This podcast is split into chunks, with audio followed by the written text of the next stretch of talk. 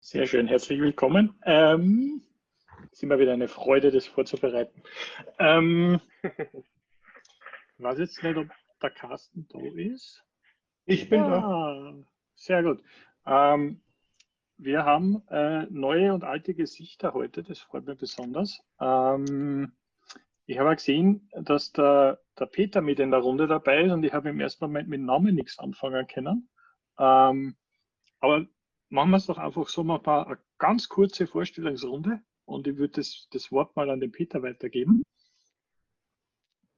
Mhm, ja, mein Name ist Peter Ausbach und ich bin Systemarchitekt, bin der Gründer der B42 Solutions GmbH, mache sehr viel im Bereich Infrastruktur Development in den letzten 20 Jahren, bin Apache Tomcat Committer und Contributor, Apache Member, ähm, arbeite lange Jahre irgendwie jetzt mit dem Niklas zusammen ähm, und haben dort jede Menge interessanter Dinge getan. Ich kenne den Bernhard und den äh, Mario ähm, seit ungefähr 15 Jahren, schätze ich mal so, und habe mit denen irgendwie schon einiges in ihrer Infrastruktur gerade gebogen. Das ist richtig.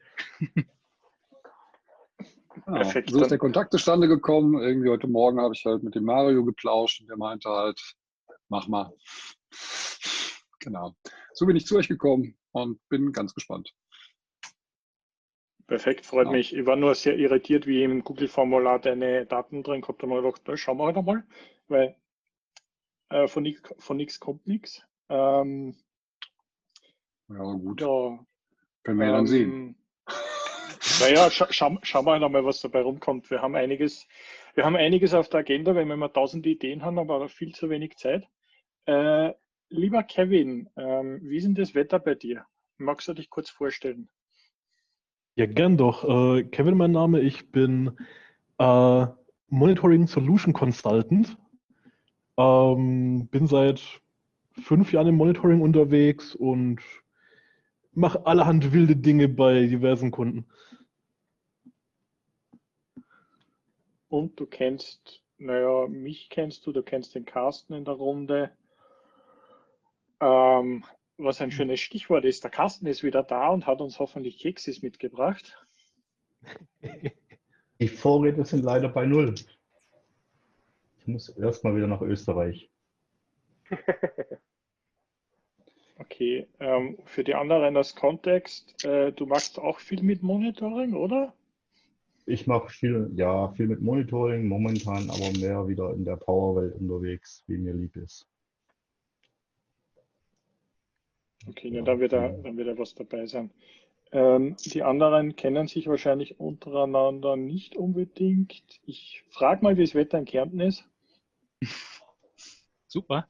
Ähm, ja, mein Name ist Bernhard Rausch, ähm, bin schon seit 17 Jahren äh, in der IT tätig mittlerweile. Ähm, ja, 17 plus möchte ich schon fast sagen. Ja, ähm, ja bin viel mit Docker unterwegs, ähm, alles was Monitoring auch betrifft, äh, Backup und so weiter.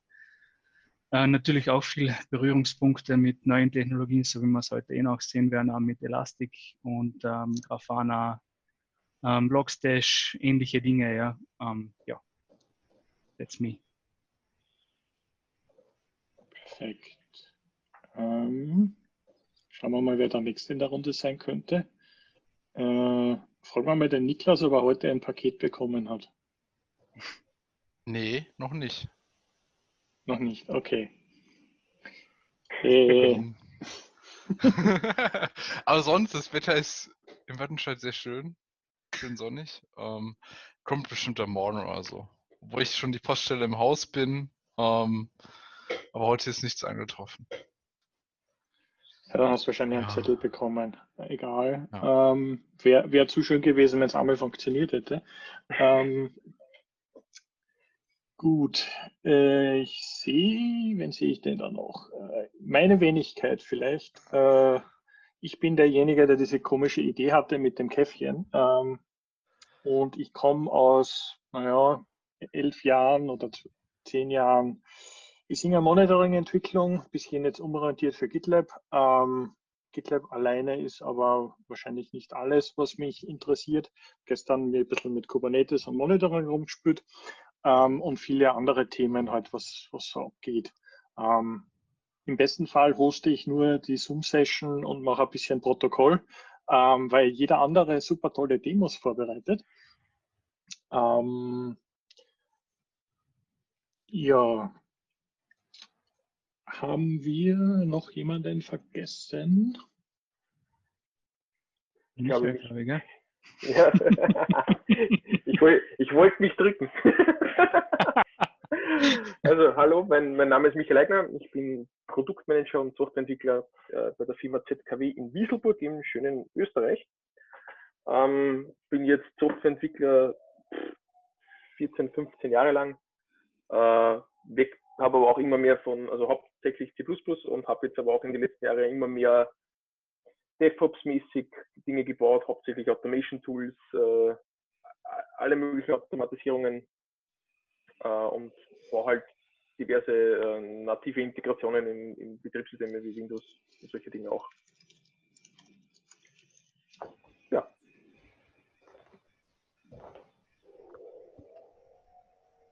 Gut, und ich glaube, da, nein, nicht, nicht an Michael zurück. Ähm, ich glaube, der Greg ist auch da.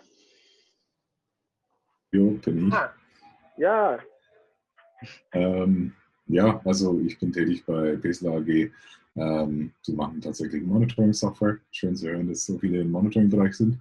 Ähm, vielleicht habt ihr der eine oder andere PRG gehört, was davon gehört. Ähm, ich komme ursprünglich aus Kalifornien äh, und bin seit sieben Jahren hier in Deutschland und ich bin momentan ähm, unterwegs im Cloud-Bereich. Also ich entwickle eine SaaS-Produkt und äh, wir haben so Lift and Shift gemacht und ich bin sogar heute ziemlich viel beschäftigt mit Lambda und Step Functions und AWS und so. Und ähm, ja, das ist, was ich gerade so mache. Perfekt. Vielen Dank. Ähm, wir haben uns wieder mal zusammengefunden. Ähm, die Agenda ist ziemlich lange, das ist ja viel Lesestoff dann für die Nachwelt drinnen. Ähm, wir haben vor Urzeiten einmal darüber gesprochen, dass wir so einen so Cron Weekly News Ersatz bauen wollen. Ähm, aktuell immer, wenn ich was Interessantes sehe, dann mache ich Copy-Paste in das Markdown rein. Ähm, das heißt, das Capture fragt mich halt die ganze Zeit, ob ich wirklich kein Roboter bin. Ähm, und es sind halt ein paar interessante Sachen diese Woche gekommen. Ähm, wenn äh, die, die Muße habt, das euch einfach äh, durchzulesen, kann man das gerne asynchron machen. Die interessanten Geschichten, die noch aufgekommen sind, ähm, ich habe jetzt Google Analytics für die Webseite äh, mal installiert, um zu sehen, wie die Blogposts überhaupt funktionieren. Das habe ich nämlich vergessen gehabt. Ähm, ich habe dann Screenshot angehäng, angehangen für die erste Woche oder für die ersten paar Tage. Ähm, keine Ahnung, ob das jetzt gut oder schlecht ist. Ähm, wichtig ist, mir ist es wichtig, dass es transparent ist. Also es ist in meinem Account drinnen, aber es kann natürlich jeder ja kommen und sagen, du, ich würde gerne die letzten Zahlen von der Webseite sehen. Ähm, vielleicht kann man das irgendwie äh, offener gestalten, keine Ahnung. Ich finde äh, das Google-Interface sehr schwierig zu navigieren, ehrlich gesagt. Kennst Ähm, du äh, Phantom, heißt es, glaube ich? Das ist so eine Alternative zu Google Analytics, die halt auf Privacy ausgelegt ist. Sagt man nichts. Kann ich das einfach mit JavaScript einbinden in Hugo? Yes. Soweit ich weiß, ja. Kann man ja gucken, ob man das nutzen kann. Und dann hat man diese Privacy-Probleme nicht. Oder wenn man es selber betreiben will, gibt es Matomo, theoretisch. Domo. Wieder was Neues gelernt. Fällt mir noch dazu ein.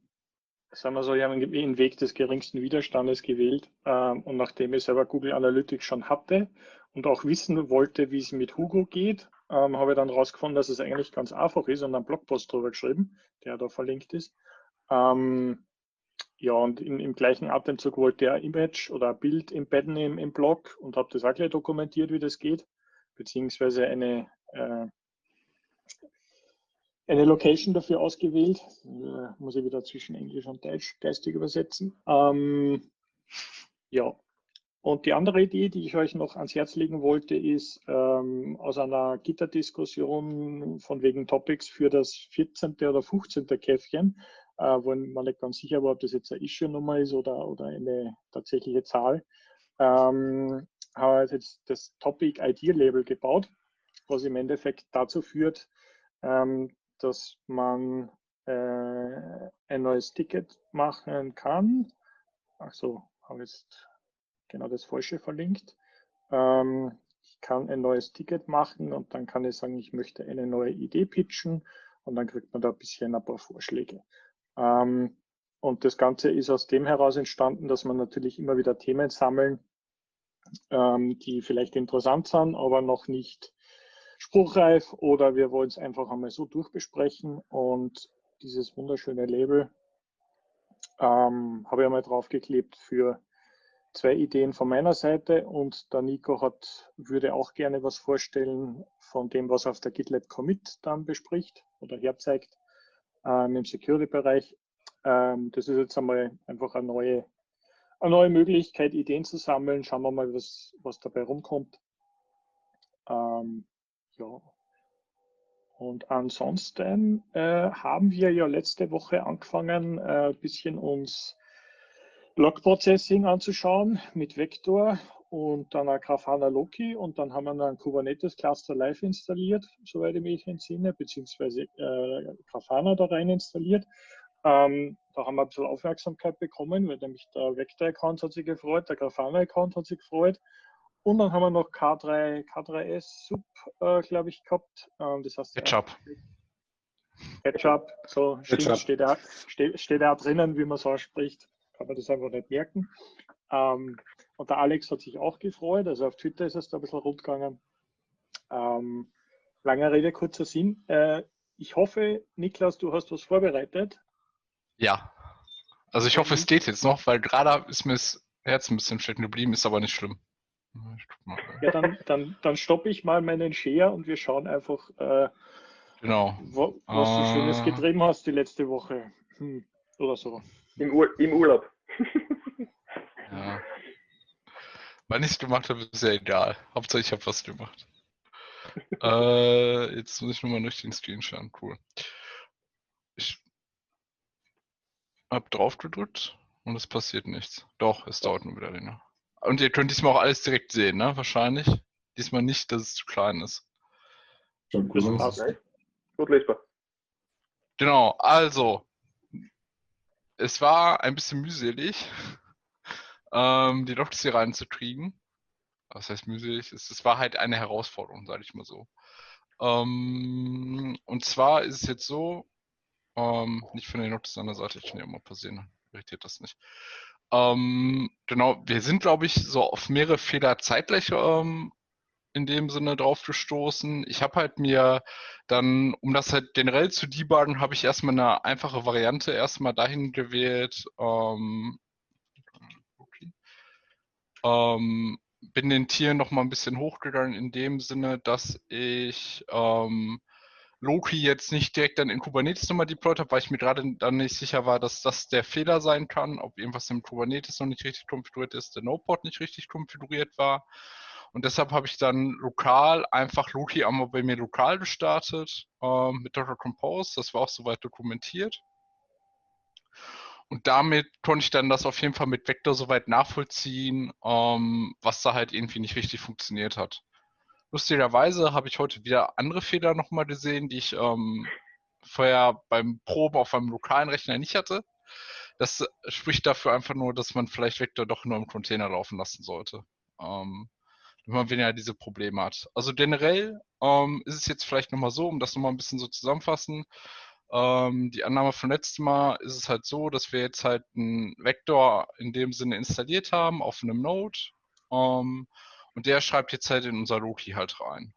Ähm, das Loki wird dann halt abgefragt vom Grafana in dem Sinne, das sieht man jetzt hier auch. Wir haben uns ja lustigerweise die ganze Zeit darüber gerätselt, ähm, wie man an diese Labels kommt, bis wir halt dann verstanden haben, wie die Beispiele halt gehen sollen. Ähm, das habe ich dann auch dank der Hilfe von eurem Input, habe ich das dann auch relativ zeitnah dann gecheckt, wie es dann geht. Ähm, das heißt, man musste halt ähm, in dem Sinne kann man jetzt Labels ähm, direkt so benennen. Das ist wirklich der Key und dann ist das halt in dem Sinne der Value. Und nicht, dass sie halt das doppelte Key, ich habe direkt einen Pull Request dafür aufgemacht und sagt, machen wir bitte ein namhafteres Beispiel als nur Labels.keys und dann Value und dann nochmal Labels.keys.value. Also weil das ist halt in dem Sinne, das ist jetzt der Label, den wir hier sehen, ist der gleiche, die Kardinalität halt in dem Sinne das Log-Label in äh, Loki. Das heißt, da kann man eigene Sachen spezifizieren. Man kann sogar, das habe ich aber noch nicht geschafft, ähm, wie das funktioniert, ist halt, man kann später von den ausgepassten Events, kann man dann halt auch ähm, die einzelnen Felder nehmen. Zum Beispiel wäre jetzt ein gutes Beispiel dafür, aber das wird wahrscheinlich jetzt eh nicht klappen auf Anhieb, ist halt, ähm, dass man halt man kann halt durch die Transformation im einzelnen Loki-Fall, ähm, kann man dann halt auch sagen, hey, ich möchte halt nur den Host-Wert haben oder den, dann kriege ich halt ein eigenes Label mit, ähm, mit T-Value raus und kann halt das dann weiter verarbeiten. Und dann könnte ich halt hier sagen, gib mir bitte mal nur noch den Host und ähm, dadurch würde ich halt dann dieses Feld halt kriegen. Das ist eigentlich relativ cool. Jetzt habe ich halt noch ein bisschen mehr mit rumgespielt und halt auch generell rausgefunden, ähm, woran das, ich glaube, letzte Woche war das Problem ursprünglich ein einfaches, wie immer. Ähm, und zwar ist halt so, wir haben ja Loki von Hand installiert oder halt äh, nicht Loki, wir haben ja Vector von Hand installiert. Ähm, jetzt muss ich einmal prüfen, wo das äh, Pfeil lag. Ähm, Vector. Genau. Und ähm, mir ist zeitgleich dann halt auch aufgefallen, dass ähm, deshalb ging das wahrscheinlich mit den Apache-Logs einfach nur nicht, ähm, ist der Punkt, dass Vector selber als ein anderer User läuft im Systemd. Die laufen als unprivilegierter User, als Vector-User. Und da die Apache-Logs, die wir standardmäßig installiert haben, ähm, einfach unter äh, log zwei sind, haben die halt leider nur Root-Recht und äh, gehören in der Admin-Gruppe an. Deshalb kann Vector dann die Logs nicht scrapen und Vector gibt aber auch keine Fehlermeldung, dass er keine Permissions hat. Da bin ich nur durch Zufall gerade drauf gestoßen, weil bei mir ging es gestern halt, weil ich das halt im Container einfach mal alles so gestartet hatte. Und da habe ich Root-Rechte drin, standardmäßig. Das heißt, wenn man das Docker-Image auch verwendet von ähm, Vector selbst, wird man da keine Probleme mit haben. Da kann man sich die Files einfach reinmounten und er kann die lesen, weil er, weil im Container ja dann wieder mit der User-ID 0 läuft und da wäre das Problem halt gar nicht erst aufgefallen. Das ist halt ähm, security-technisch aber in Frage zu stellen, gell? ja, also, das ist halt, ich habe halt dann in dem Sinne dem User ähm, Rechte gegeben mit einem einfachen User-Mod. Ähm, habe dem halt die Rechte gegeben und dann konnte auf einmal der Vektor halt in dem Sinne dann die Logs lesen und dann kriegt man auch ein bisschen mehr Information raus, womit man dann auch arbeiten kann, dass er dann auf einmal sagt, hey, das Regex funktioniert einfach gar nicht. Das ist jetzt so eine äh, Warnung. Ich kann mal eben am Anfang springen. Genau, also ich habe jetzt halt noch in dem Sinne noch was anderes. Warum wusste ich das, dass es halt so schnell geht? Ich habe halt in dem Sinne in der Vector-Tommel jetzt auch nochmal ähm, Docker als Input, als Event-Input genommen. Und da kam ich schon auf den gleichen Fehler, dass er gesagt hat, er hat nicht genug Permissions, um auf den Socket zuzugreifen. Weil er liest das über den Docker Socket aus, ähm, das Standard-Event-Ding. Das heißt, ich gebe nur im Vector nur noch ganz einfach als Konfiguration ähm, den Typ einfach der Source Docker an und dann geht er standardmäßig halt auf den Socket und holt sich darüber halt die Container-Logs raus über den API-Server. Ähm, das ist security-technisch auch problematisch, weil wenn man Docker-Socket-Rechte hat, ähm, kann man halt mal Root-Rechte auf dem System, weil man standardmäßig, also ich kenne wenige Leute, die den Docker-Daemon halt abgesichert haben, dass man eigene User da anmelden kann. Ähm, ist jetzt die Frage. Halt mit OPA arbeiten, ne? Schon eine ja. Security Policy hinterlegen und eine Authentifizierung und das schon irgendwie das einschränken kannst. Ja. Man muss halt machen, irgendwie standardmäßig halt ein ziemliches Gefummel. Ne? Also ja. ohne OPA irgendwie wüsste ich jetzt nicht, wie du das hinkriegst. Ja, es gibt ja noch dieses von T-Twist oder so von früher noch. Ja, aber das ist ja irgendwie kaputt. Ja. Nee, und damit habe ich dann halt die Logs ins Grafana reingekriegt und dann kann man die jetzt hier auch schon auswerten. Jetzt sieht man nämlich auch, was jetzt auch nochmal vielleicht der Unterschied ist zu, ähm, zu Elasticsearch oder so, ist halt der, dass hier keine große Kardinalität halt verlieren wird. Das heißt, wir haben gar nicht so viele Logs und Loki selbst passt auch nicht so viele Logs wie so ein Elasticsearch, der halt einen Full Index macht. Das bedeutet halt, der geht halt durch die ganze Log-Nachricht halt wirklich durch und guckt dann halt ähm, nach allen Werten, versucht er halt Felder direkt rauszuparsen, standardmäßig. Ähm, ja, und jetzt müsste man hier den Rechtix nochmal wahrscheinlich ein bisschen besser anpassen, dass er das halt richtig matcht. Und dann kann man die einzelnen Felder auch nochmal darstellen lassen. Ähm, ja, und das ist dann, wenn es halt funktioniert. Ähm, ja, das Schöne ist halt, durch, bei Vector können wir halt jetzt sehr viele Transformationen machen. Was mir auch aufgefallen ist, was wir letztes Mal gar nicht gesehen haben, ist halt, ähm, es gibt relativ viele und gute Dots. Und was noch ein Killer-Argument vom Vector ist, ist halt, äh, genau, wenn man nämlich runterscrollt, gibt es noch so Advanced Guides. Und haben die hier ein einfaches Beispiel? Moment, ich gehe einmal auf eine andere Seite. Dating. Cool. Ähm, und zwar ist es halt so, wo war es denn?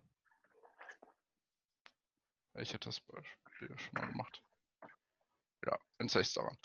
Ähm, dass man halt auch direkt Unit testen kann. Also es bedeutet halt, Vector hat halt die Möglichkeit, ähm, in dem Sinne, man kann dann halt so ein Test-Log-Pattern äh, einfach angeben. Ich kann mit Vector Test dann gucken, ob dieses Pattern halt dann drauf matcht und könnte halt dadurch halt auch einen CI-Ansatz machen, dass ich halt meine Vector-Konfiguration erst in CI teste, ob die Meta, die Unit-Tests alle passen und dann deploy ich erst eine neue Vector-Konfiguration. Und das ist halt sehr schön. Das heißt, ich kann dann halt einfach gucken, ähm, wie die Tests halt in dem Sinne aussehen, kann halt den Input definieren und dann mache ich halt einen Acceptance-Test, wo ich dann sage, hey, dieses Feld muss halt da drin sein, das muss halt diesen Wert haben und das kann ich dann sehr straightforward halt am Ende dann nur noch mit Vektor-Test aufrufen und dann testet der halt die Konfiguration durch und sagt halt dann auch, ähm, ob Sachen halt funktionieren oder nicht funktionieren. Das heißt, ähm, man kann halt auch dadurch leichter die Sachen testen als immer, wir ändern das jetzt on the fly und gucken, ob das dann wieder funktioniert, was halt dann ein bisschen sehr Try and Error halt am Anfang halt mäßig ist. Und ähm, ja, das ist halt noch ein sehr tolles Feature, was ich halt dann entdeckt habe, was ich dann halt auch für den Apache-Log dann genommen habe, äh, um das halt so ein bisschen zu verstehen, wie die Event-Fields, weil da sieht man hoffentlich, da sieht man das nicht, ne? Nee. Ähm, ja, damit kann man halt in dem Sinne das Loading noch testen und ähm, darüber hat man dann halt auch so eine komplette Suite eigentlich, dass man halt mit Vector theoretisch dann halt das ganze Loading machen kann. Wir könnten das halt auch so weit setzen, dass wir halt die Topologie einfach höher setzen für einen größeren Stay, was wir letztes Mal schon besprochen hatten in die Richtung, dass wir halt davon ausgehen, dass wir dann vielleicht ein Vektor-Instanz halt auf einem ähm, User halt pro Node deployen oder man macht halt so eine Aggregation von so Unified Logging. Und das ist ja auch das, wo Vector für auch eigentlich steht, dass man halt nicht nur eine Quelle anbinden kann, dass man mehrere Quellen anbinden kann ähm, und dann halt die in dem Sinne die Vector-Instanz verarbeitet und das halt in dem Sinne in Rust geschrieben, Add of Time compiled. Ähm, ja, das ist jetzt in dem Sinne der Fix, den wir letztes Mal noch vergessen haben. Es war eigentlich am Ende echt, glaube ich, nur einfach ein User-Mod ähm, für die Gruppe setzen und dann hätten wir es letzte Woche auch schon gehabt. Ähm, was ich noch dann nebenbei noch rausgefunden habe für Loti oder so, also ich habe Loti mal im Debug-Modus gestellt und ähm, dann kann man darüber auch sehr gut überprüfen, ob es halt generell funktioniert und das könnte man sich jetzt mal in einem, das wäre nochmal ein anderer Topic, ähm, könnte man sich dann angucken, ähm, wie man die Log-Events noch auch traceable macht, weil Loti selber supportet auch Tracing. Das heißt, man kann halt auch die Zeitspanne, wann Vector in dem Sinne Loti aufgerufen hat und das dann weiter in den nächste Backend reingeht, unterstützt Loti von Haus aus halt schon und supportet direkt Jagger in dem Sinne für Open Tracing, wenn man Distributed Traces halt machen möchte. Ähm, den Modus kriegt man auch nur, wenn man Loti in Debug-Modus stellt. Ähm, dadurch ist mir dann aufgefallen, okay, da kann ich das nämlich sehr gut überprüfen, dass ich dann halt sagen kann, ich mache halt sowas wie ähm, das, ähm, dass ich dann halt, wenn ich jetzt, genau, wenn ich jetzt einmal mir die Logs hole und halt einen Call mache, äh, müssten wir jetzt auch irgendwo da sehen. Genau. Da ist jetzt halt auch der Log für das Käffchen, was wir gerade aufgerufen haben. Ähm, das heißt, der Log war auch letztes Mal schon eigentlich erreichbar. Man kann halt, es gibt halt auch einen ähm, Readiness-Check in dem Sinne, man kann auch über curl-ready in dem Sinne die äh, Applikation auch abfragen, ob sie überhaupt funktioniert oder nicht. Ähm, was ich noch gemacht hatte, war jetzt halt das Helm-File nochmal in dem Sinne angepasst für den normalen Locally-Stack, damit wir es ein bisschen reproduzierbar kriegen.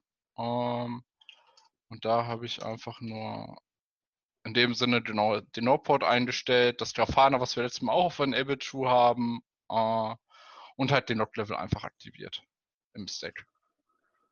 Und ja, dadurch haben wir es dann gelöst, dass es dann funktioniert. Ähm, ja, damit wäre ich schon diesmal jetzt durch in die Richtung. Ähm, weil ich glaube, man kann da noch sehr viel natürlich machen. Ähm, aber müssen wir gucken, ob wir uns dafür nochmal die Zeit dann nehmen wollen oder uns halt ein nächstes Thema dazu angucken wollen, wie halt das Tracing, was ich dann nochmal interessanter fände, um mal zu sehen, ob es dann richtig funktioniert oder nicht. Weil jetzt war es halt so ein bisschen Try and Error am Ende des Tages. Ähm, und dafür wäre es dann ganz interessant, wenn man das halt mit Tracing dann halt auch noch verbindet.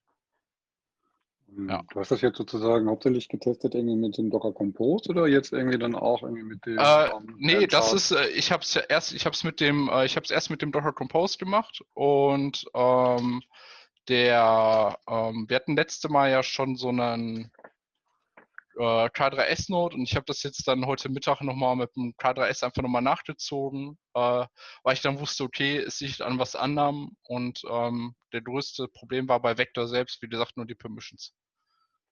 Mhm. Äh, das ist auch nur nirgendwo dokumentiert. Das ist nämlich sehr gut, dass man das weiß. Oder man muss halt sonst wissen, dass man dem Vektor ähm, einfach die richtigen Rechte auf die Log-Ordner geben möchte, wenn man normal Logs ausparsen möchte. Ähm, das habe ich aber in der Dokumentation noch nicht gefunden. Das könnte man dann auch noch contributen, wenn man das möchte. Aber sollte man auf jeden Fall contributen. Ähm, ja, also es ist halt einfach ein K3S, also ein Ketchup-Server. Ähm, ich habe einfach nur einen Befehl gemacht. K3S ab und dann die IP-Adresse und dann ähm, mit dem User drauf und bin halt dadurch dann auch durch. Also ich werde im Anschluss ähm, werde ich mich darum kümmern, dass ich die Gedanken nochmal einmal sortiert kriege und dann in schriftlicher Form, dass wir alle davon was auch haben, damit wir das auch nochmal ausprobieren können in Ruhe. Ähm, ja. Das ist jetzt eine einfache Instanz. Das ist das Besondere an dem Vektor, weil ich jetzt letztes Mal nicht dabei bin, auch nicht Zeit gefunden habe, das nachzulesen. Was ist das genau? Vektor ist halt ähm, wieder ein anderer ähm, Logshipper eigentlich zum einen ähm, okay. Er kann halt mhm. aber auch mehr, noch mehr Transformationen entgegen. Das ist so, da habe ich schon Beispiel gesehen, das habe ich aber noch nicht ausprobiert, dass er auch noch mehr transformieren kann, dass er aus Stockdaten dann auch wieder Metriken extrahieren kann, für Prometheus dann anbieten kann. Mhm. Ähm, ja, ja, und er ist, ist aber in Go geschrieben, ne?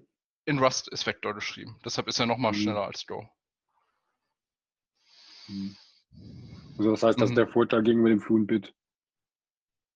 Und Bit ist in C halt geschrieben, glaube ich. Hm. Fluent ist. Aber Fluent, Fluent ist aber in Go geschrieben. Nee, Fluent ist in Ruby geschrieben. In Ruby? Ja. Und Fluent ist nämlich mal nicht in C, aber der Nachteil ist halt bei Fluent dass du dann nicht so viele ähm, Sourcen hast, wo du so viele Transformationen machen kannst. Ähm, ja, das ist halt der Vorteil von Logstash, ne? Da ist halt alles drin. Genau, Logstash ist auch Ruby. Ja, aber nicht so performant. Genau. Ruby. Ja, ist halt Ruby, ist genau, also hat halt Limitierung. ist zwar schön zu programmieren irgendwie, aber in dem Laufzeitverhalten ein bisschen träge. Ja. ja. Und wir haben halt generell zwei Event-Typen, also wir haben Loading oder Metriken, ähm, die wir damit verarbeiten. Das heißt, du suchst im Prinzip nach einem ähm, Ersatz irgendwie für ähm, ähm den Prompt-Trail oder so etwas, was sozusagen relativ wenige Transformationen nur kann um ja, strukturierte Informationen zu bekommen.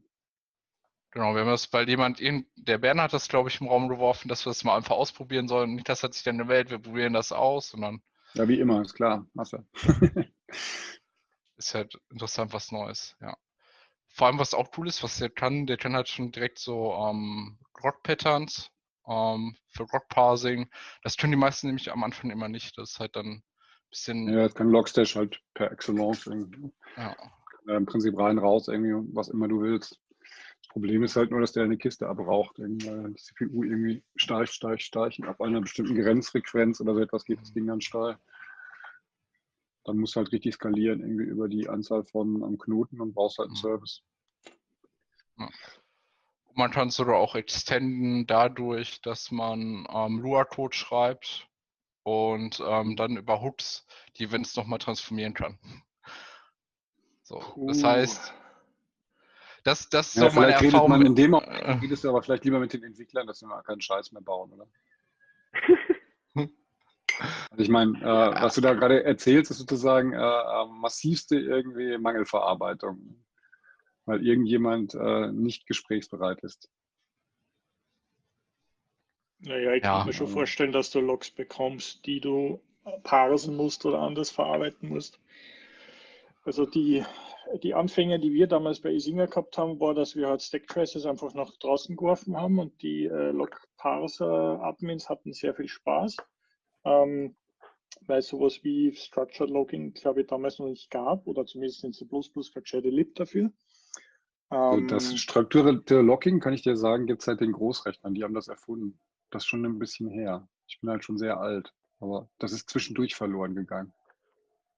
Also früher hatte äh, jede, jede Nachricht oder so etwas in dem Großrechner eine Nummer.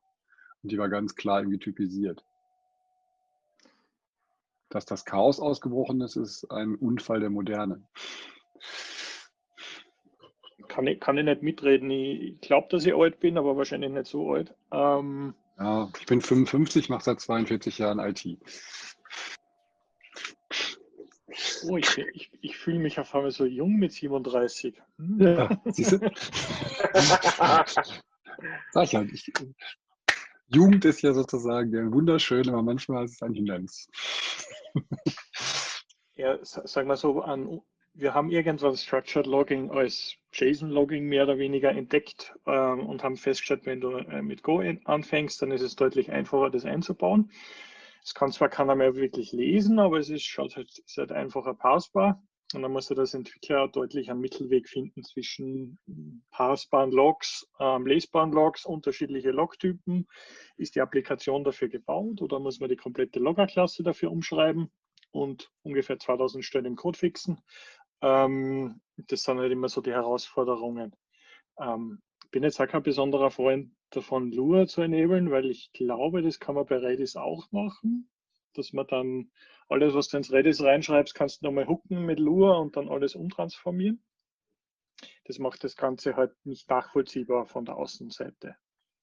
Ähm, Ja, aber Lua kommt ja auch zurück. Es ist doch in Helm 3 ist es doch auch mittlerweile drin für ähm, das Templating. Ist, ist ja auch relativ einfach Hat es einzubauen. das reingeschafft? in Sie wollten es reinbauen, aber ich glaube, sie haben es nie eingebaut, oder? Niklas? Glaube, das ist nicht drin, Niklas. Das haben die nicht gemacht. Ja. Also, weil Aber sie wollten einfach, es. ähm, Sie wollten es. also bestimmte Leute 3, wollen das und andere Leute haben Gott sei Dank äh, beschlossen, dass sie das mal lieber nicht wollen. Meine Frage wäre gewesen, kann ich das ausschalten in Vector? Oder ist es die standardmäßig ein- oder ausgeschalten? Ja, du ist halt für einen Agent. Dann wir du mal anfangen. Was sagt denn? Wow. Ja, wahrscheinlich Ja, gut, kannst,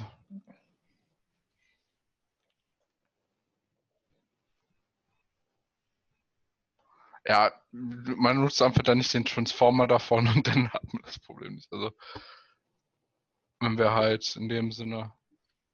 Es muss ja wenn niemand machen. Ich, ich will es auch nicht als Feature Ja. verkaufen am Ende des Tages. Ich glaube halt, aber wenn man halt dann so conditional ähm, halt hinzufügen muss, ähm, macht das vielleicht echt schon Sinn.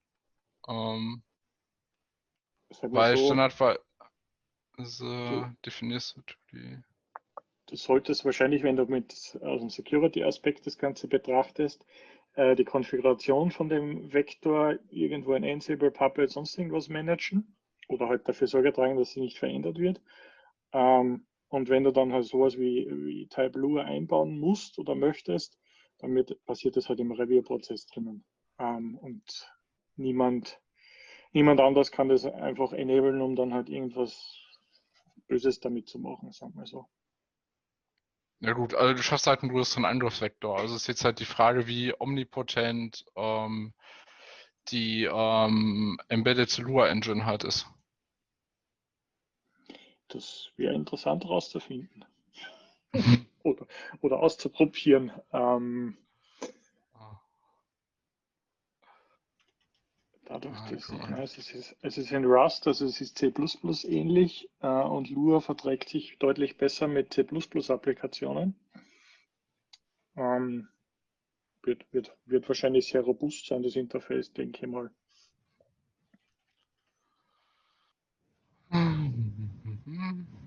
Also wahrscheinlich deutlich einfacher zu integrieren, also wenn du jetzt Embedded Perl oder Embedded Python versuchst in einer C++-Applikation.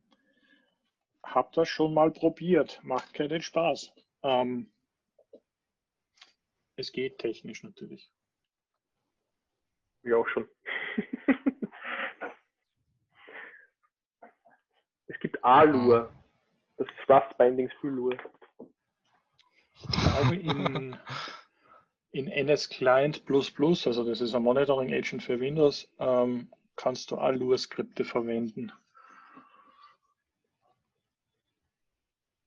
Es hat natürlich einen gewissen Vorteil, wenn du, ein- wenn du einen Daemon hast und immer wieder das gleiche Plugin oder das gleiche Binary ausführst, wenn du das halt embedded machst, ähm, dass du nicht immer einen Interpreter spawnen musst. Aber Mhm. es ist, sagen wir so, das, was ich mit Embedded Perl in Isinger 2 probiert habe, weil in Isinger 1 ist es ja eingebaut, das, da musst du die Innereien von, oder die, das Innerste von, von Perl verstehen mit Stack und Re Register und Pop und Push und so weiter. Es geht dann auch schon alles, ähm, aber du bist halt deutlich eingeschränkt, wie du dann den Perl-Code schreiben kannst. Also manche Sachen gehen halt nicht. Und Lua ist, glaube ich, auch leichter, weil Lua hat ja, glaube ich, keine Klassen, oder? Lua sind ja nur Functions, oder? Ja, ist nur prozedural. Ist auch deutlich leichter. Ne?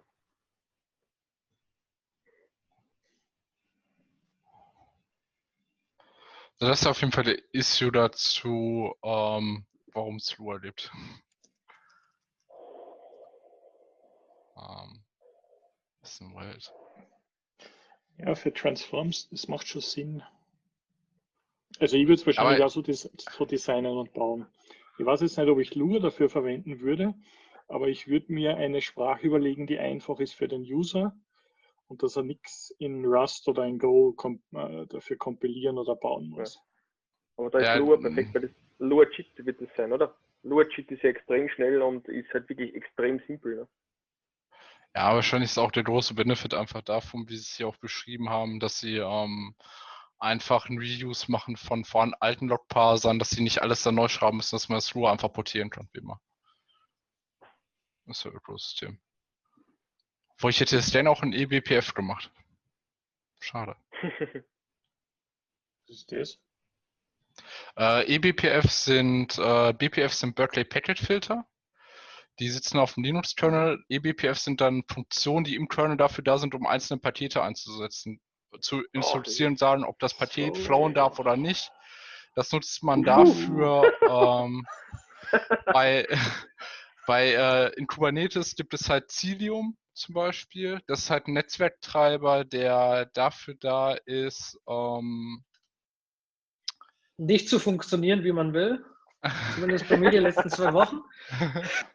die genau darauf aufsetzen und die schreiben so eBPF-Filter dafür, dass sie den Traffic davon analysieren können, dass man nicht nur sagt, dass sie den Content halt wirklich vom HTTP-Paket angucken und dann halt danach halt äh, in dem Sinne aufschrauben, sagen, hey, du darfst da hin oder du darfst da nicht hin. Und dann geht es noch so weiter mit XCDP, ähm, das ist so ein weiterer Modus davon. Ähm, Das klingt schnell.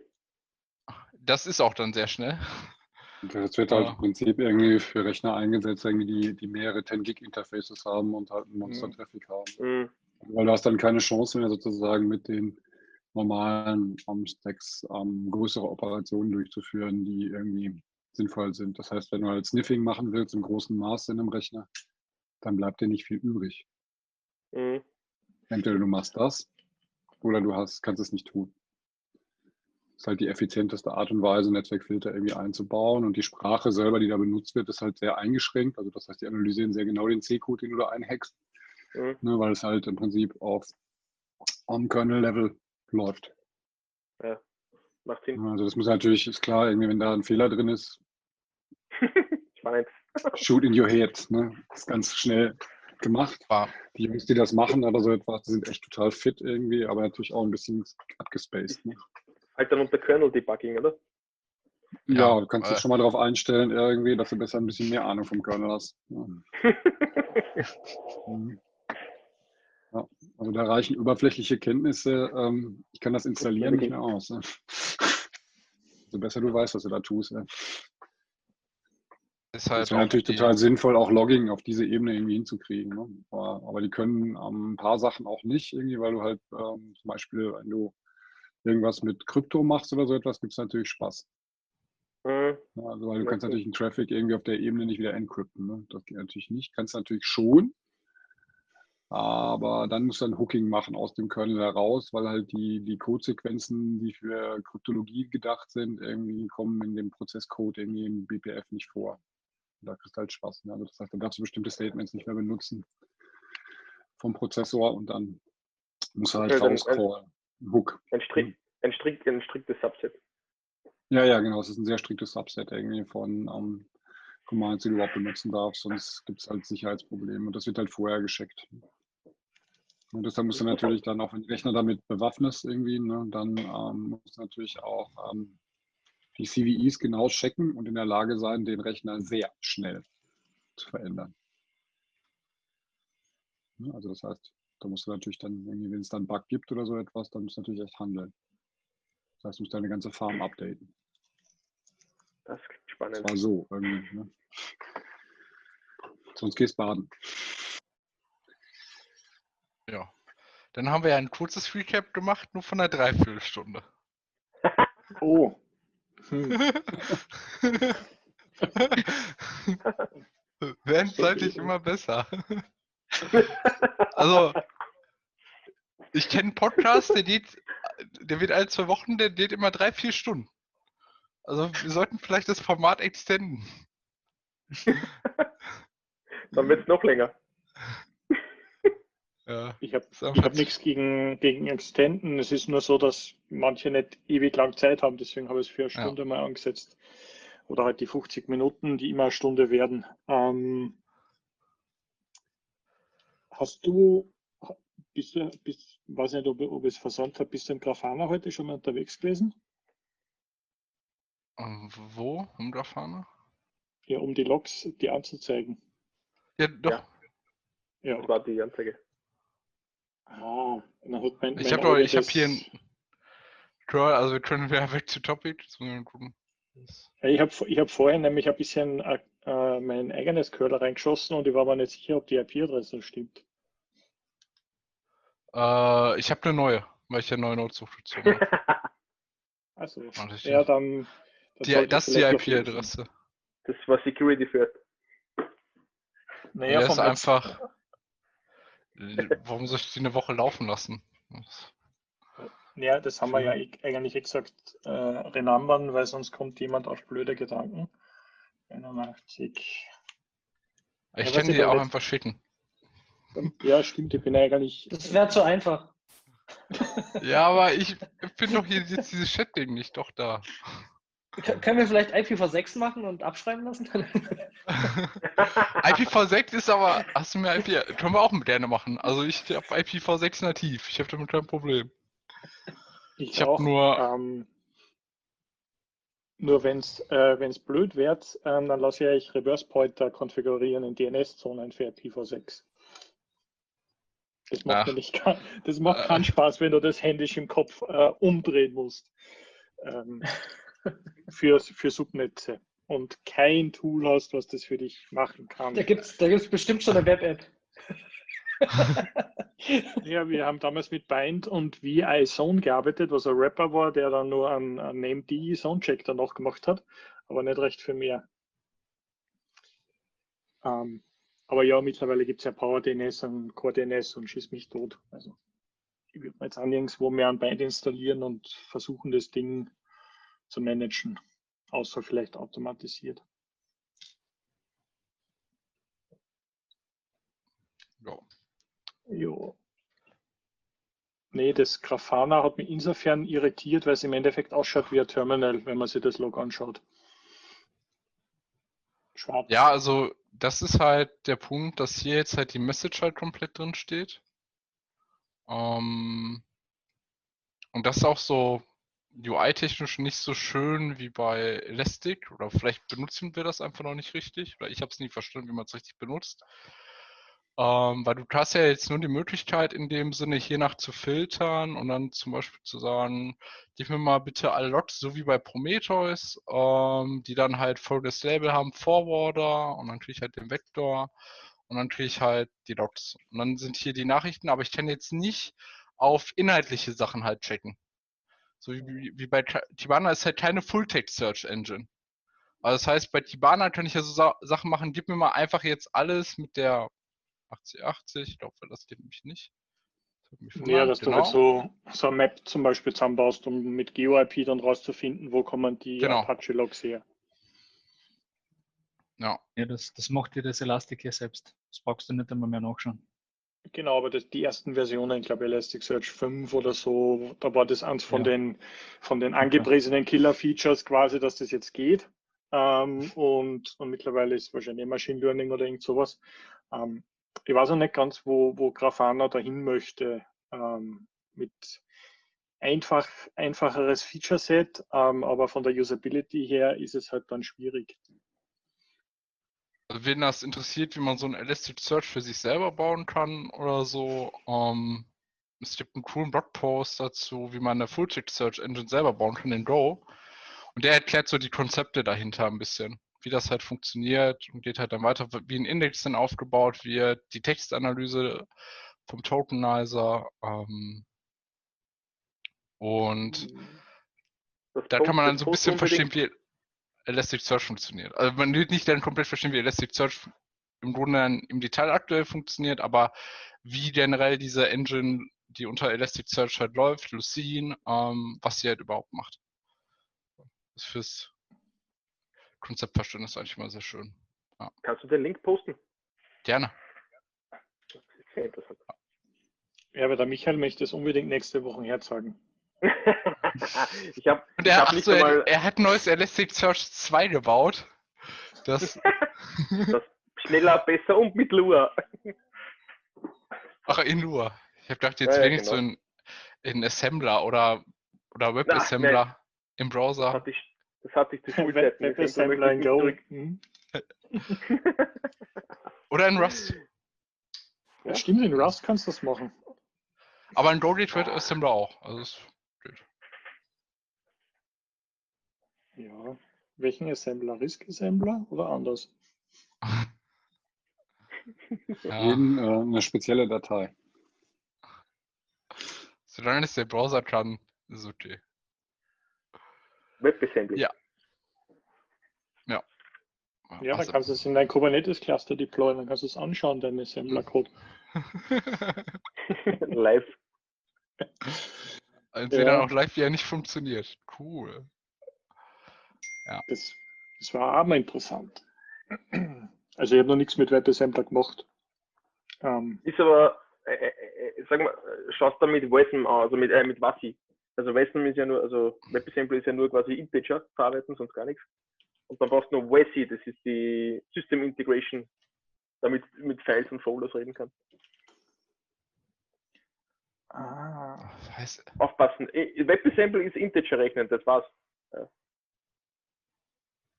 Und Okay. WASI ist jetzt quasi der, der, der nächste Variante, weil jetzt musste jeder seine eigene Runtime bauen, ja, also M-Scripten Runtime und Schlag Runtime.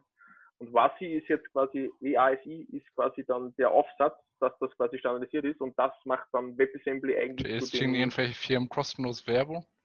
ja genau. Mach mal, Ähm, we- Wesen, was ich, genau. WebAssembly System Interface ist das. Ah, okay. Das, das ist dann das Bindeglied und ab dem Zeitpunkt wird es sehr interessant, weil ab dem Zeitpunkt kann theoretisch eine Programmiersprache mit der anderen reden. Theoretisch. Wird sicher im Hm. Detail scheitern teilweise, aber Ah, und es gibt wenigstens was Beispiele. Das heißt, wir konnten da Lua in Go äh, embedden und das Ganze dann WebAssembly taufen. genau. Und übrigens Conan, was ich vor zwei Wochen hier gezeigt habe, hat M-Skripten eingebaut. Also du kannst auch dort M-Skripten kompilieren, also C++-Code nehmen und über Conan M-Skripten kompilieren. Das geht. Hm. Schrei, schreit nach einem zukünftigen Thema. Ist aber, ist aber eine eigene Nummer. Ja, wie viel Stunden du brauchst Also, wir können ja was rekorden. Ja, ja, aber da brauche ich, glaube ich, Tage, nicht Stunden. Aber spannend ist, äh, WebAssembly ist ein, man theoretisch kann es Shared Libraries, aber es ist eigentlich mehr darauf ausgerichtet, static compiled zu sein. Das ist auch so ein bisschen, manchmal ein bisschen ein Problem. Ich habe bis dato noch kein einziges Beispiel gesehen, das Dynamic Libraries mit WebAssembly macht. Zumindest im produktiven Einsatz. Aber es ist ein sehr, sehr vielversprechendes Ding, weil der, der Entwickler hinter Docker gesagt hat, hätte es WebAssembly zu dem Zeitpunkt schon gegeben, hätte er Docker nie gemacht. Das war mal ein Tweet irgendwann einmal in den letzten Monaten. Ja. Provokant, aber ich verstehe, was er meint. Ich nicht. So. Ähm, was wollen wir denn nächste Woche machen? Ist da ist der zweite Kärntner wieder aus dem Urlaub da? Der Mario wäre heute da gewesen, hat aber einen anderen Termin gehabt. Ähm, theoretisch sollte er nächste Woche da sein, ja. Aber da, bin ich Ja, dann, da bin ich dann weg. Oh, Also ich setz, ihr seht mir dann erst in drei Wochen wieder. Das Core DNS Debugging ist im September. Anscheinend, ja. Da wäre ich dann aber weg. Ne? dass wir auf alle warten, diese, die Taktik brauchen wir nicht versuchen, weil dann machen wir Ja, vor eh wieder zu 20. spät. 22 oder so. ähm, der, der Marcel wollte was vorstellen. Der wollte was zu Grafana und JSON.NET machen. die Frage, ob er Zeit hat. Könnte man nochmal anpinnen. Stimmt. Weil Und nachdem JSON.NET ich- liegt ja halt. Was, was ist genau JSON-Net? Ich habe es schon angeschaut. Ist das ein Tem Template Engine? Mäßiges? äh, Ich habe selber noch nicht Ja. verstanden, deshalb bin ich da sehr gut drauf gespannt. Ähm, Schaut aus wie eine Template Engine. Nicht, nicht googeln, das schauen wir sich separat an. Das ist ein Timesync. okay. Oder, oder als Variante, ihr könntet ja, ich habe ja jetzt gestern auf den äh, Tweet geantwortet vom, lass mich noch, Ah. von Michael Irwin. Ihr war könntet nächste super. Woche theoretisch zu GitLab und Token Permissions Validation ähm, diskutieren. Ich glaube, das ist Das auch mal ein allgemeines Thema. Ich glaube, das war sicher interessant. Bin zwar leider nicht da, Ja. aber das stört ja nicht. Vor allem sehr spannend, weil das geht auf diesen Bot-User raus, dass es in GitLab noch kein Konzept eines Bot-Users gibt. Ja. Weil er hat im Prinzip die Problematik, ja, drückt sich Doch, irgendwo es natürlich aber. an. Den Ja, Bot-User.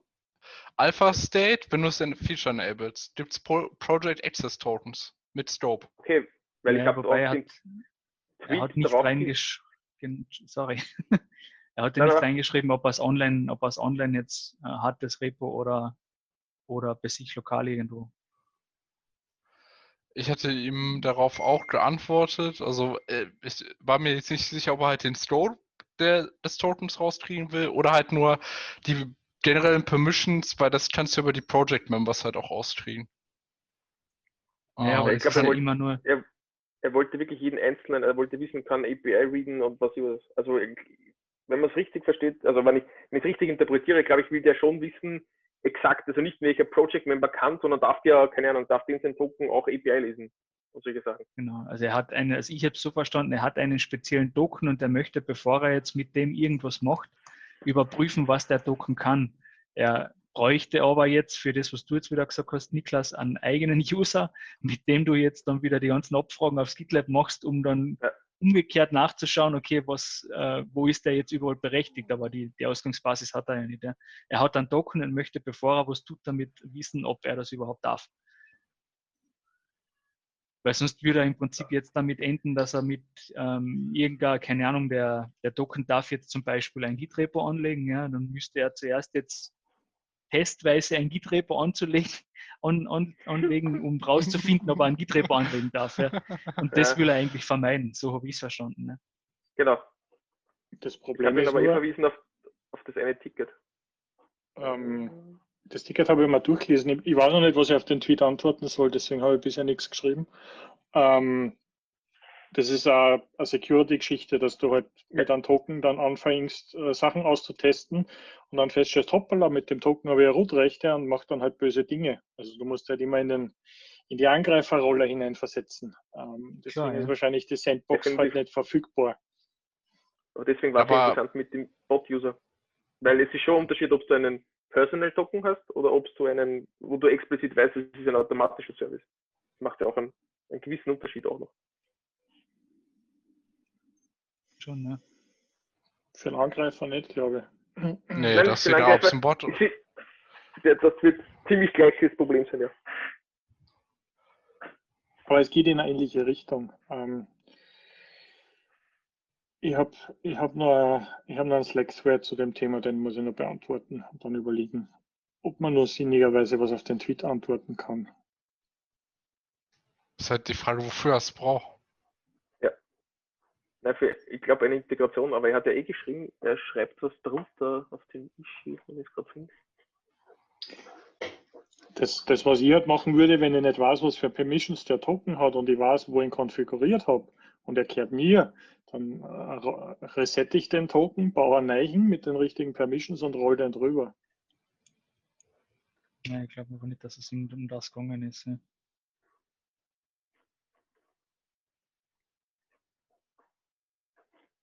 Vermutlich Mhm. geht es um, den, um die normale Diva-Geschichte, dass du halt einen Token von jemandem anders kriegst und dann geht aus irgendeinem Grund Read Repository nicht. Aber Zum Beispiel. Ja. Wir können ja mal schauen, was sich, was sich auf dem Tweet heraus ergibt und dann quatschen wir halt nächste Woche kurz drüber, beziehungsweise äh, ihr, ihr könntet ja auch alle einfach das, was euch ihr denkt, beziehungsweise was, äh, was, an, was an Links nochmal umflattert auf Twitter und so, einfach in, in die Agenda dann reinschmeißen, die ich dann gleich wieder aufmache. Ah, ich habe den, ich habe das Ticket gefunden. Uah. Habt ihr eigentlich mitbekommen die Woche, ähm, dass Netlify, ähm, auch Netlify jetzt auch Private GitLab Repositories anbinden kann? Auch von Self-Hosted Instances? Das ist richtig cool. Das ist cool, ja. Ich habe es jetzt auf Com immer noch liegen. Ähm, Netlify ist schon ein interessanter Service. Die, ähm, soweit ich weiß, läuft das alles nur auf Docker-Container, das CDN. Hm. Und ähm, Einzig, was mich auch noch geschreckt, geschreckt hat die Woche, war das mit den, mit den Multifaktor und den GitLab Free-Usern, was? dass man ja jetzt, nein, wenn du GitLab.com Free-User bist, kein bezahlender Nutzer, dann setzt dir der Support ab 15. August im Falle, dass du alle Backup-Sachen verlierst, auch deinen Account nicht mehr zurück, der ist dann quasi tot. Ja, wenn du dich aus Multifactor aussperrst. Ähm, mir, Ja. war das gar nicht mir war das gar nicht bewusst, dass der Support das wieder zurücksetzen kann. Ähm, also ich habe meine äh, Restore Keys ausgedruckt und irgendwo in den Schrank reingesperrt. Ähm, Genauso. dann natürlich die Frage, Aber security Frage technisch wie ist halt, weit verbreitet, wie weit verbreitet das das Ganze ist oder wie groß das Verständnis für Multifactor ist. Also Ja, vor, allem- vor allem, ich glaube, ich glaube auch, du hast dann auch die wahrscheinlich, ich habe es in den, in den Forum, im Forum reingeschrieben, ich glaube, dass du wahrscheinlich dann sogar das Problem kriegst, dass sich Nutzer das wahrscheinlich dann zweimal überlegen, weil es ist jetzt, glaube ich, wahrscheinlicher, dass du dich selbst rauskickst, als dass dich wer andere rauskickt. Ist Die Frage ist natürlich, ähm, ich kenne das von GitHub, ähm, dass bestimmte Open Source Projekte dich nur ins Team reinlassen, wenn du Second Factor hast. Also dass es quasi im Endeffekt vom Projekt oder von der Firma oder von der Gruppe quasi erfordert wird, dass du Second Factor hast. Ähm, und dann, dann musst du halt wirklich drum umschauen und drum kümmern. Ähm, ich weiß jetzt nicht, wie, wie, weit, wie weit verbreitet das die allgemeine Stimmung ist oder die Meinung ist, dass man das braucht. Ähm, ich habe die letzten Wochen und Monate einige Hacks gesehen, wo man gedacht hat, so, uh, Gott sei Dank habe ich Second Factor auf meinen Accounts drauf. Ähm, Mhm. Es ist, nur, es ist, glaube ich, auch ein bisschen eine Diskussion ausgebrochen, weil ja auch Handynummern nicht gehen, also SMS oder so, mit dem Argument, dass äh, es in manchen Ländern nicht sicher ist. Ja. In Deutschland ist es auch kein, also SMS ist kein zweiter Faktor, weil das unverschlüsselt einfach übers Netz geht und du das einfach mitstrappen kannst. Ja, ja, aber das ich verstehe sehr, aber es ist halt schwierig, weil Multifaktor, umso mehr Faktoren, umso besser. Die, die Codes sind das eine, die Backup-Codes. Aber umso mehr Faktoren, umso, umso besser. Ja. Ja, aber du hast ja Ja, nur, also- also das ist ja nur ein Second Factor eigentlich immer. Du machst ja keine Mhm. zwei, also du machst, du musst ja nicht mehrere, also musst ja nicht sagen, dass du ein Set hast, dass du zwei von drei oder so der Faktoren dafür musst, sondern du hast dein Passwort und nimmst dann einen zweiten Faktor. Genau. Nicht, Das heißt, das ist ja schon heißt das? das. Problem. Das, das, das Prinzip von Keybase, oder heißt das so? Ja, glaube ich. Kennst du das? Keybase. Keybase Ja, ist so äh, ein Chat, der mit, mit beliebig viele Faktoren quasi funktioniert. Achso, um sich zur Authentizität, ja, die Identität zu proven, ja. Das, Genau, Hab habe ich ich sehr interessant gefunden, weil, weil da kannst du natürlich, wie sagt man, da komplexere Szenarien aufbauen, die trotzdem jeder Faktor für sich muss gar nicht einmal so stark sein. Ne? Ja, ich habe auf jeden Fall, ich weiß, wie man das sehr gut bypassen kann, den zweiten Faktor. Wenn man One-Password hat, weil One-Password kann auch OTP. ähm, und dann kann man mit One-Password einfach sein Passwort nur eingeben, dann macht er automatisch auch den Token, damit verlierst du eigentlich den zweiten Faktor. Ja, aber die, die Diskussion, die. Diskussion, ich muss einen Link rausholen. Die Diskussion haben wir mit dem OnePassword Twitter-Account geführt. Ähm, und es war dann sehr interessant zu lernen, dass es, dass, weil OnePassword hat das, diese Funktionalität auch, dass du halt einen Token zusätzlich zum Login generieren kannst. Ich verwende Genau. das zwar nicht, aber ähm, also ich habe mein, mein Authy und dann habe ich noch einen YubiKey als Alternative, um, also dort, wo es halt geht. Ähm, und generell ist halt überall, wo es geht, Okta als, als SSO drinnen. Ähm, also ich bin wahrscheinlich doppelt und dreifach und zehnfach abgesichert, was meine Accounts betrifft und es ist ultra kompliziert. Ähm, aber anscheinend äh, ist es durchaus gewollt so, dass du halt im Endeffekt ein One-Password dann dein Token drinnen hast.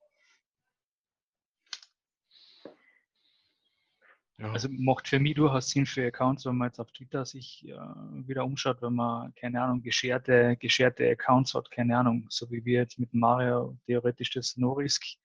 Wenn man da einen Twitter-Account hat ja, und man möchte den zweiten Faktor aktivieren, hast du ja, wenn du mehr als eine Person bist für so allgemeine Accounts, ja, hast du die Schwierigkeit, dass du das nicht einmal kannst, ja, weil bist halt meistens auf irgendein Device gebunden. Ja. Wenn du aber mit One-Password arbeitest, ja, dann hast du wenigstens die Möglichkeit, auch den zweiten Faktor dann zu scheren. Ja. Klar, du verlierst natürlich mit der Eingabe des One-Password-Passworts, was du ja nur einen Faktor hast, der den zweiten Faktor, aber ist halt immer nur die Frage, äh, Ist Ja. ein Faktor, ist kein Faktor.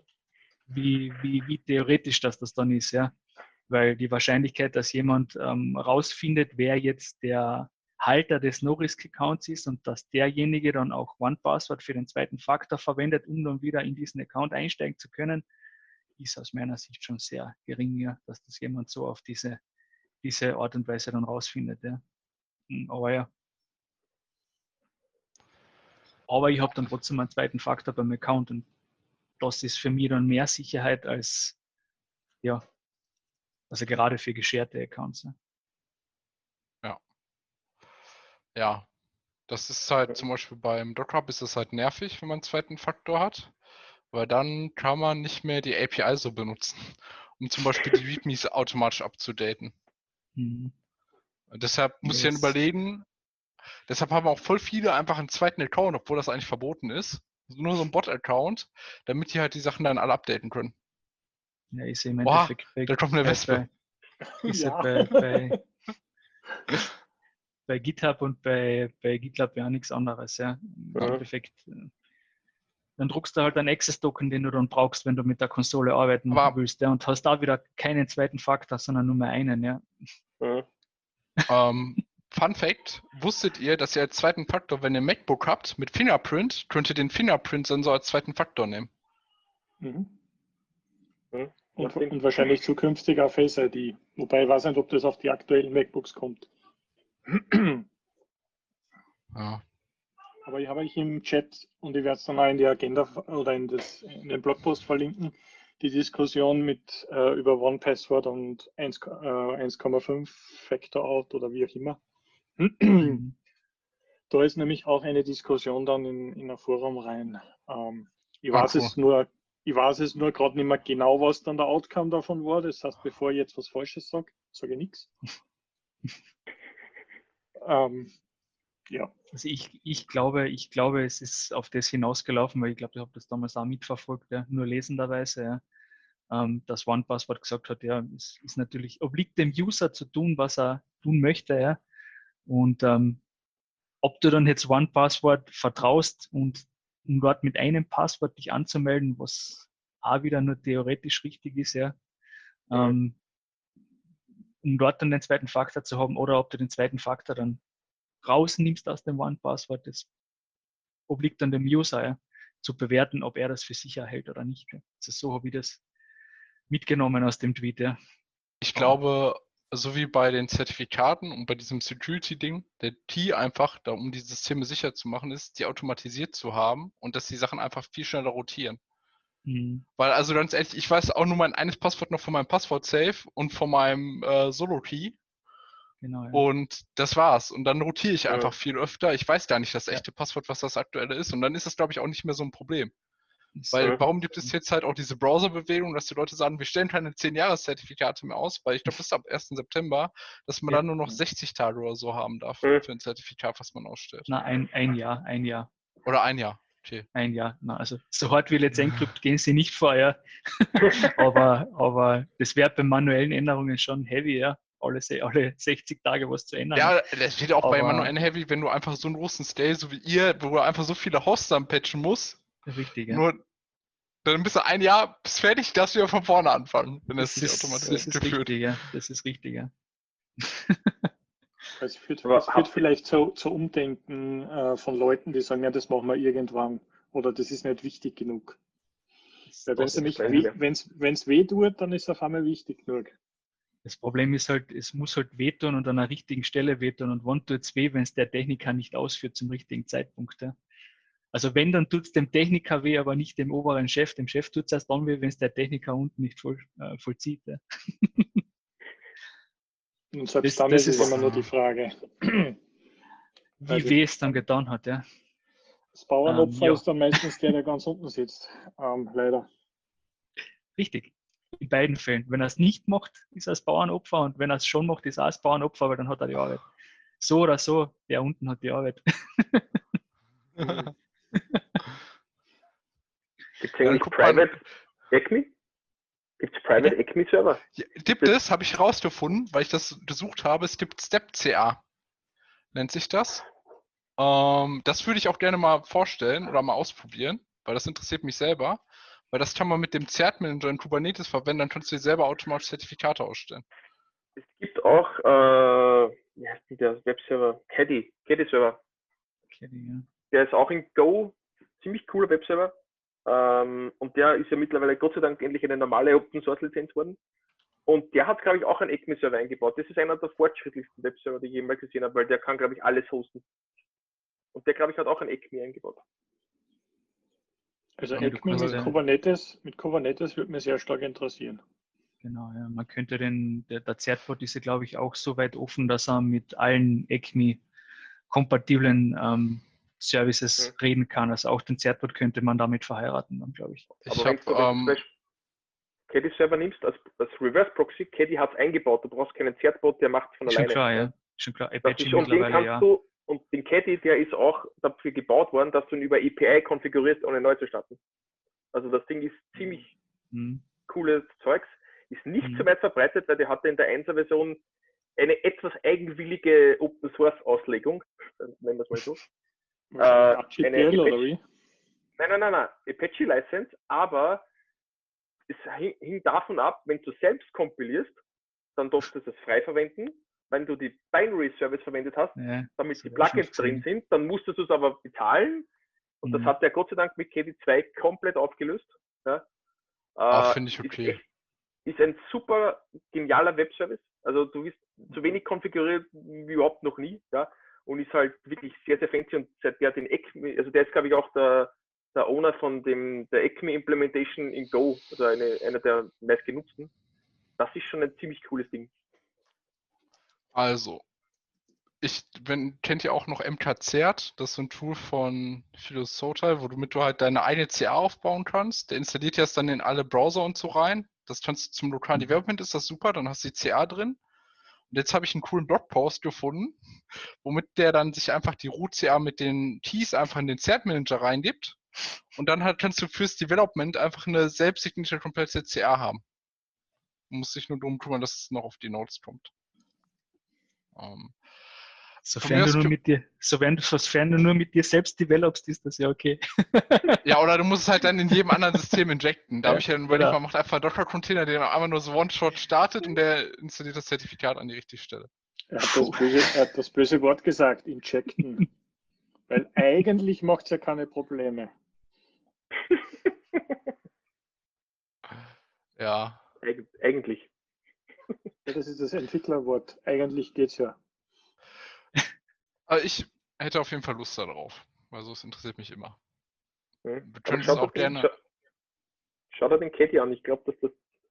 Also ich muss sagen, ich hätte am liebsten am Anfang gleich für alles verwendet, ja, weil auch in Windows ganz normal funktioniert. Man glaubt es kaum. Aber diese Lizenz hat mich am Anfang äh, abgehalten. Vielleicht, vielleicht schauen wir sie den Caddy einfach gemeinsam nächste Woche an.